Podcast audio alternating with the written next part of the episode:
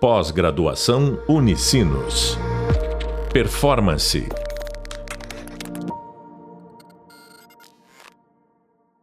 Olá, bem-vindos e bem-vindas ao podcast da disciplina de Transformação Digital.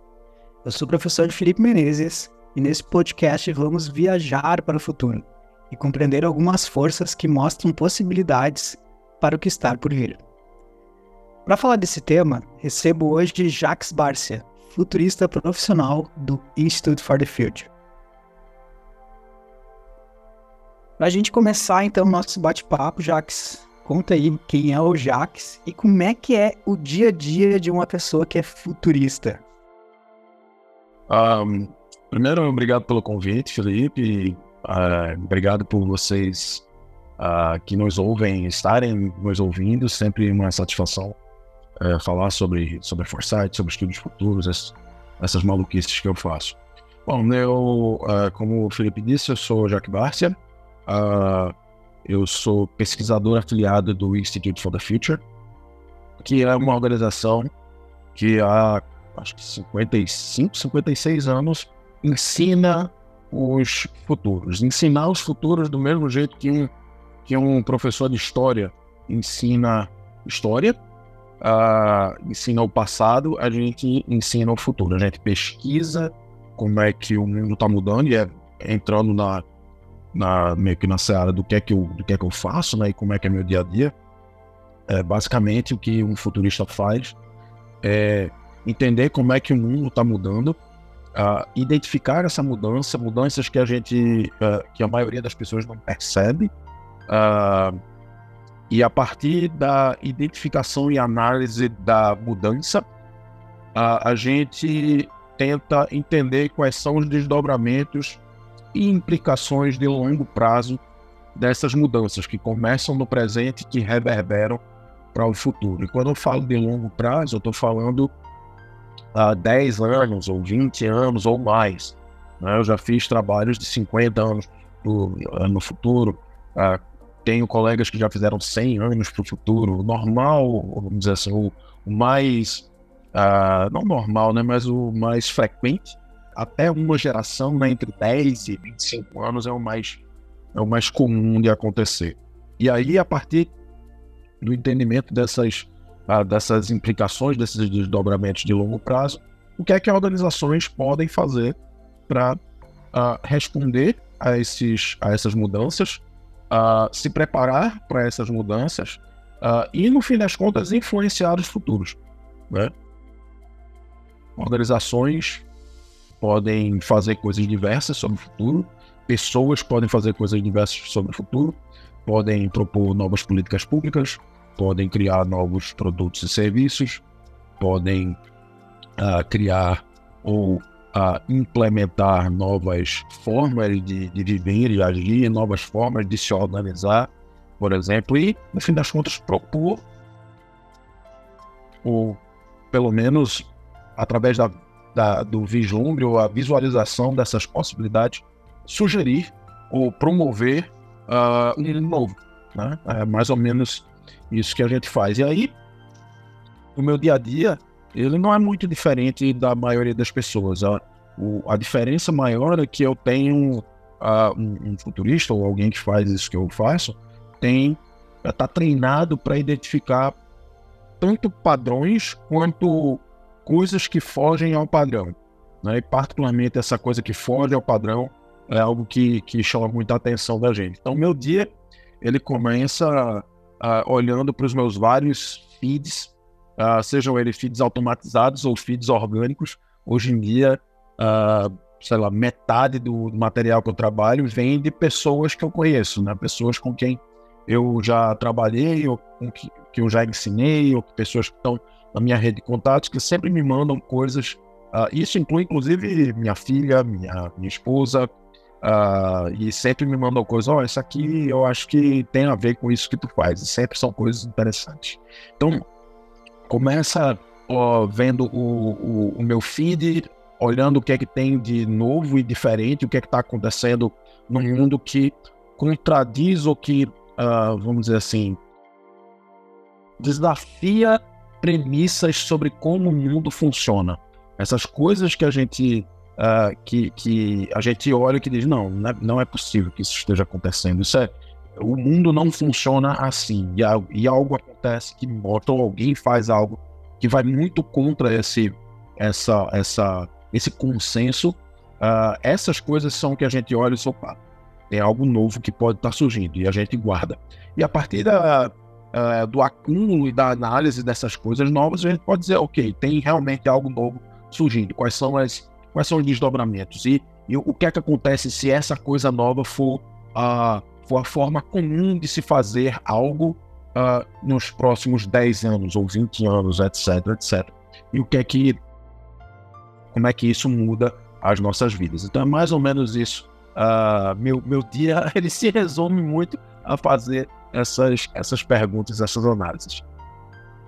Maravilha.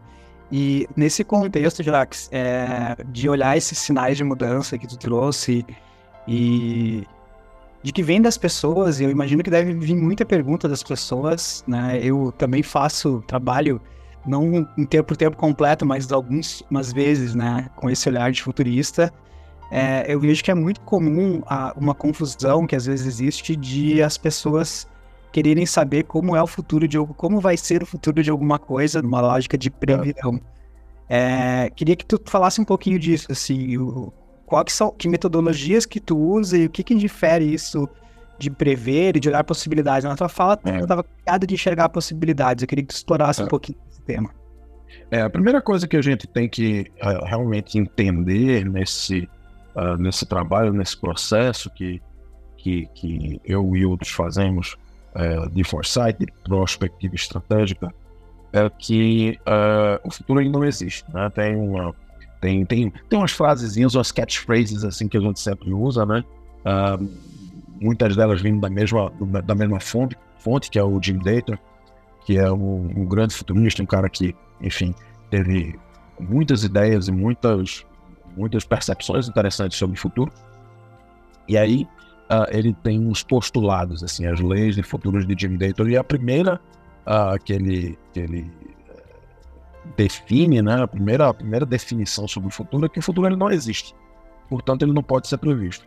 Que parece uma, uma afirmativa muito óbvia e muito, sabe, óbvia e, e muito clara de se fazer, mas que tem, ela, ela tem dentro de si, vamos dizer assim, um insight muito profundo né? Não dá para adivinhar o futuro. É impossível. Não dá para prever o futuro. Uh, o que tem a ver também com o início da início do foresight lá, ou vamos dizer assim, do, o início do foresight enquanto enquanto atividade, enquanto ciência lá nos anos 50, 60, uh, que tentava se prever o futuro. Achava-se que com dados suficientes é possível prever o futuro. Engraçado que isso volta hoje, porque a gente tem essa, essa coisa de big data, né, e, e muita informação e etc. E a gente, uh, tanto lá quanto hoje, principalmente líderes de, uh, de, de grandes organizações, uh, tendem a achar que com dados suficientes eu posso prever um resultado. Se eu tiver dados suficientes, eu posso prever um, um resultado. no curto prazo, Sim, é possível. Uh, talvez você consiga, tendo dados suficiente para algo nos próximos cinco minutos, uh, cinco dias, cinco meses, uh, talvez a gente consiga prever um comportamento, mas cinco anos, cinco décadas, é muito, muito difícil, eu diria impossível. Não, não, não dá para prever o futuro, particularmente quando a gente fala em futuro dessa forma que a gente está é, eh, tratando aqui, longo prazo. Né? Ah, e aí, pensando nisso, não vem também a, a, a realização e o entendimento de que foresight ele é útil não para acertar, não para tentar acertar. Eu não tenho nenhuma responsabilidade e nenhuma pressão de acertar uh, um prognóstico, um cenário que eu faça. Não tenho uh, eu tenho a responsabilidade, o interesse e, a, e o desejo de uh, informar possibilidades. isso pode acontecer. Essa outra coisa também pode acontecer. essa terceira coisa também pode acontecer. E se essas coisas acontecerem, os impactos são X, Y e Z para você. O que acontece se qualquer uma delas se tornar verdade? Dá para me preparar para isso? Eu sempre comparo essa, essa atividade com alguém que está é, dirigindo, por exemplo, e é avisado de que ó, uh, na próxima curva tem um buraco. Você não consegue enxergar o buraco do ponto de vista que você está dirigindo, do local que você está. Mas alguém avisa para você. Alguém que talvez tenha visto esse buraco. E aí, automaticamente, você adota uma, uma postura diferente. Você vai mais precavido, você desacelera, você pensa que talvez é, por causa do buraco tenha um engarrafamento, aí você pensa uma rota alternativa, que talvez seja mais longa, ou rotas, outras rotas que sejam mais curtas, mas também são esburacadas, têm os seus, os seus problemas. Então você começa a traçar um planejamento diferente, alternativas. E não interessa se quando você chega lá ter ou não o buraco.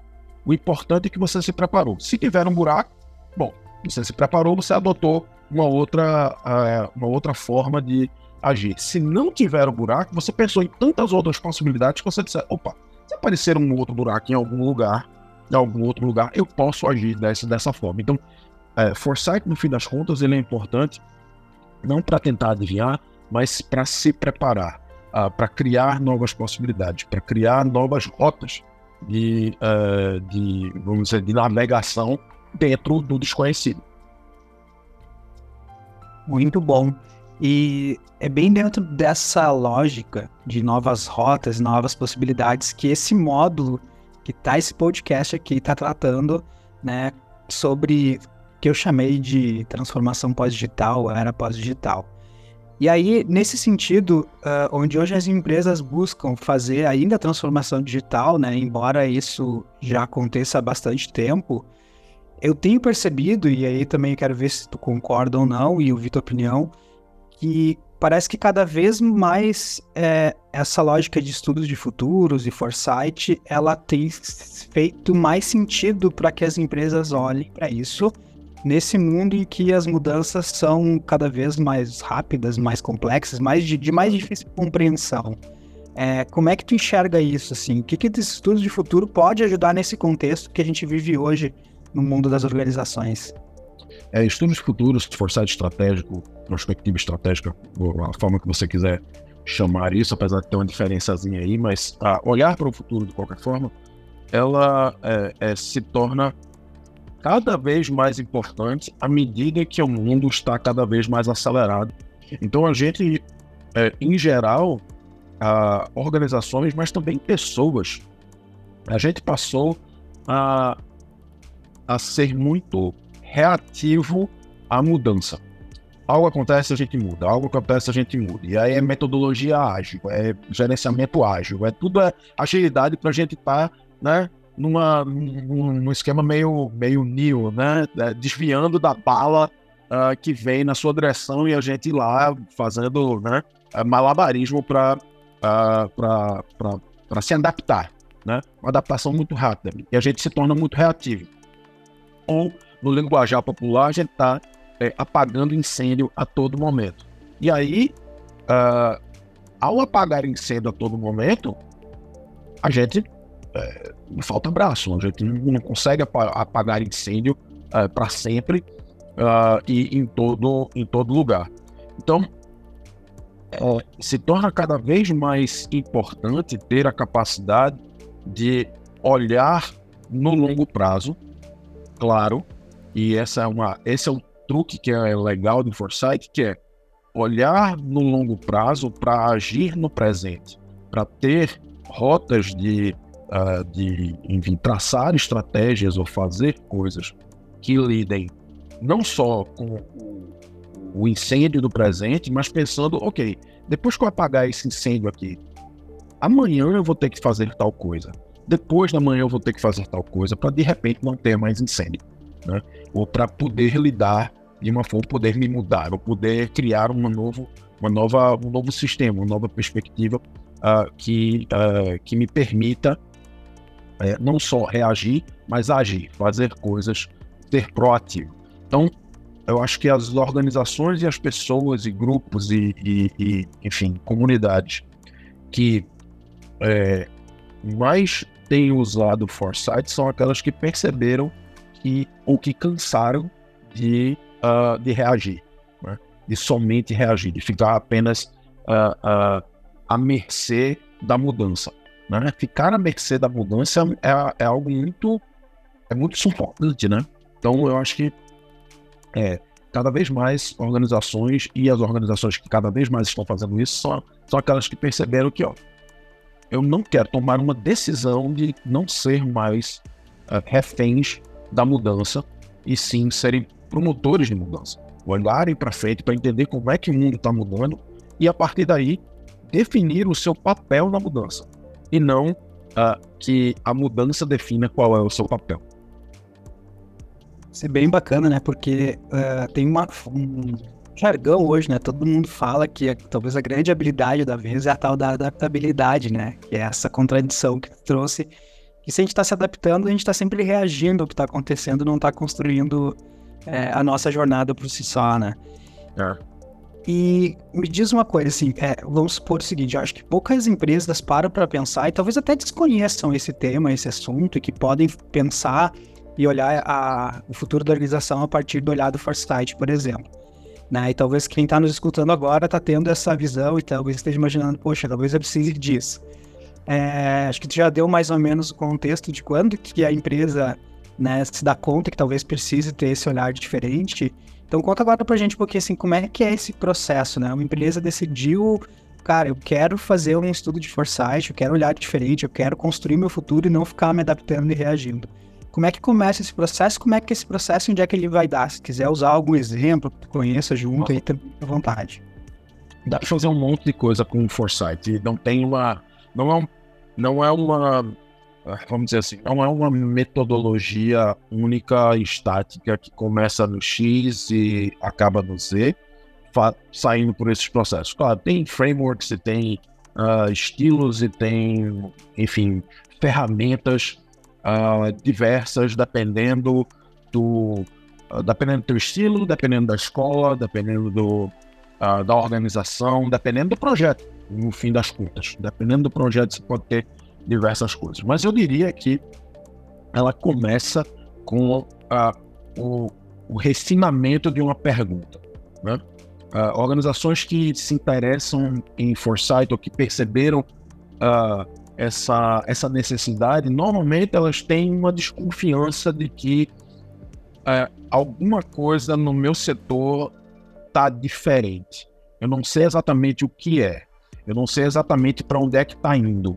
Eu acho que é nesse sentido, mas eu não tenho certeza, porque se eu tivesse certeza, eu meio que, ok, as coisas estão mudando nesse sentido, então eu vou lá. Então ela percebe que tem alguma coisa estranha acontecendo. Então ela chega para uma organização, um profissional de foresight, diz: Ó, eu estou curioso com, uh, com X. E aí o, a organização, o profissional ajuda primeiro, essa primeira coisa, ajuda essa organização a entender, ok, é isso mesmo que você está curioso? É, é, essa tua, é esse teu problema de fato? É essa tua inquietação é realmente X ou é Y? Refinar isso é muito legal. É, e é um processo já muito iluminador para a própria organização. Eu fiz um trabalho uma vez uh, em uma, uma associação de funerárias. Uh, chegou até mim uh, curiosa sobre os futuros da morte.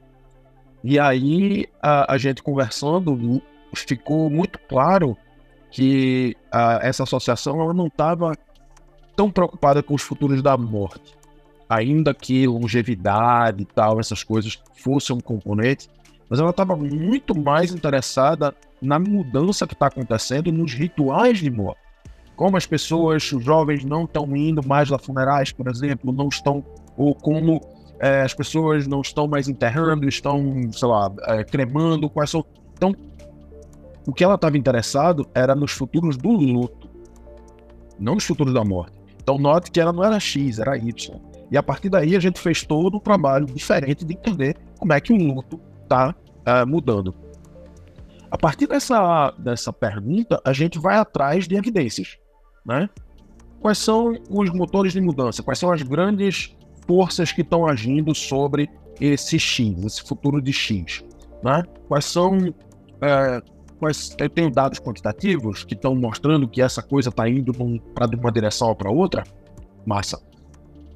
Combinado a esses motores de mudança, a gente associa sinais de mudança, que também são evidências, mas são evidências mais qualitativas, que mostram exemplos de como as coisas podem ser diferentes. Né?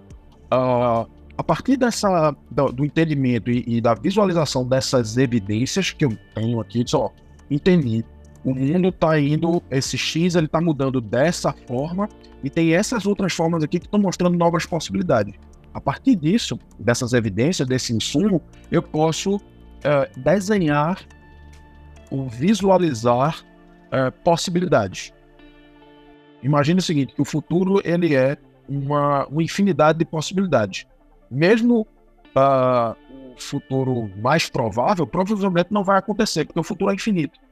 Então, mesmo 1% de, no mar infinito, ou, ou 50% do infinito ainda é muita coisa, né? Então, é interessante a gente abrir o leque e tentar visualizar várias possibilidades. Então, eu consigo descrever de forma provocativa futuros plausíveis possibilidades de futuros plausíveis. É o que a gente chama de prognósticos, ou forecasts, ou cenários. E eles podem vir de diversas formas. A partir daí, dessa visualização, a gente senta com, a gente apresenta para o, o cliente, ou facilita essa conversa dele se colocar nesses futuros e dizer, ok, se os futuros vão ser assim, ou assim, ou assado daquele jeito, nessas possibilidades, minha organização, ela é impactada desse jeito. As nossas o nosso dia a dia muda desse jeito. As nossas competências precisam mudar desse jeito, ou terão mudado desse jeito. O nosso posicionamento vai precisar ser diferente desse jeito. E no fim das contas, a gente ajuda a criar uh, essa planejamento de longo prazo. A grosso modo, é isso que a gente faz. Claro, é, os detalhes podem mudar muito. Um planejamento não precisa ser um, um, documento, um papel. Ele pode ser um workshop, ele pode ser um, ele pode ser um, uma, uma mission statement, né? ele pode ser uma afirmativa sobre o futuro, ele pode ser um monte de coisa, pode ser um novo produto. Né? Ah, prognósticos eles podem ser objetos, podem ser imersões, podem ser um monte de coisa. Então, a grosso modo, é, é isso, e o resultado, no fim das contas, é uma proposta, no fim das contas, de mudança. Como é que a gente vai mudar uh, ao longo dos próximos X tempo para ser uh, algo relevante nesses futuros, ou se preparar para esses futuros que a gente visualizou. Maravilha, Jax. E como tu, tu até trouxe na, agora nessa, nessa jornada aí das empresas, é, trouxe várias vezes a questão de motores de mudança, né? Que ele é usado nos projetos de foresight e tal. O que, que hoje tu tem enxergado, talvez, de grandes motores de mudança, pensando de uma forma global, que talvez quem está nos ouvindo aqui é bom ficar de olho, é bom prestar atenção, que pode impactar, ou com certeza vai impactar alguma coisa na, na área em que atua. É, eu concordo muito com a, com a minha colega Lea Zaid, é uma futurista incrível também. Uh, e ela tem um, texto que ela, que ela postou faz uns, faz uns dois anos, eu acho, uh, que ela diz que ó, só tem três motores de mudança. E aí eu discordo um pouco, não só, não só, não só, só esses três que são realmente relevantes, mas eles são muito relevantes. Mudança climática, uh, inteligência artificial e polarização política, ou, ou a, vamos dizer assim, mudanças na, mudanças na, na, na estrutura democrática do mundo, do que a gente entende de democracia. Né? Essas três coisas elas são fundamentais. E eu diria que mudanças climáticas ela é a mais importante de todas, porque ela acelera e ela impacta todas as outras. Uh, esse ano, a semana passada, você deve ter visto, uh, foi uh, no momento que a gente está gravando aqui, na semana passada, foi a semana mais quente já registrada na história. a gente estava falando de sinais, hoje eu vi um sinal bastante interessante. o número, ou a quantidade a frequência de turbulências em voos está se tornando maior, está se tornando cada vez mais frequente turbulências por causa de mudança climática. Isso pode fazer, inclusive, que voos de, de longa duração sejam uh, inviáveis. Uh, a gente, uh, ano passado eu fiz uma, um trabalho grande sobre ondas de calor. E, e é, uma, é uma crise existencial. Então, mudança climática tem outro sinal interessante que eu acabei de me lembrar. É, ondas de calor estão associadas a aumento da violência, misoginia e abuso no ambiente de trabalho. Então, essas coisas que não são diretamente associadas à mudança climática uh, são bastante aceleradas com, com essa, esse novo paradigma global de, de um clima uh, diferente. A humanidade nunca teve, uh, nunca lidou com um clima, com o clima que a gente está direcionado a lidar ao longo do século XXI. E isso é crítico. Fazer algo a respeito é muito, muito, muito importante te ouvindo, eu comecei a lembrar de algumas coisas aqui. Eu, eu, moro no Rio Grande do Sul, né, no sul do Brasil, onde historicamente, essa época do ano, julho, é um inverno extremamente rigoroso. E eu acho que, de fato, assim, não olhei os dados, mas é, hoje, né, que em 2023, o inverno talvez esteja sendo mais quente que eu já vi. É, com uma série de ciclones extratropicais, que eram coisas que não aconteciam antes. Eu estava num voo na semana passada, voltando de São Paulo, e outro na duas semanas antes. Ambos tiveram é, turbulências. E uma outra coisa que me chama a atenção é como os mares no litoral aqui do Brasil cada vez tem mais é, águas vivas, né? Que também é um sintoma desse aquecimento da temperatura do oceano. Então, é, que que quis trazer essa história para corroborar um pouquinho com o Jax. Então, Jax, muito obrigado, né, por esse bate-papo, por nos guiar nessa viagem no tempo aí, trazer algumas reflexões que, que são muito importantes do ponto de vista. Espero que tenha agregado para quem está nos ouvindo. Chegamos ao fim do podcast sobre o que vem depois. Não esqueça, não é sobre prever, e sim sobre construir futuros. Você encontra mais conteúdo sobre as referências citadas no hub de leitura e no vídeo da disciplina. Até breve e bons estudos. Pós-graduação Unicinos. Performance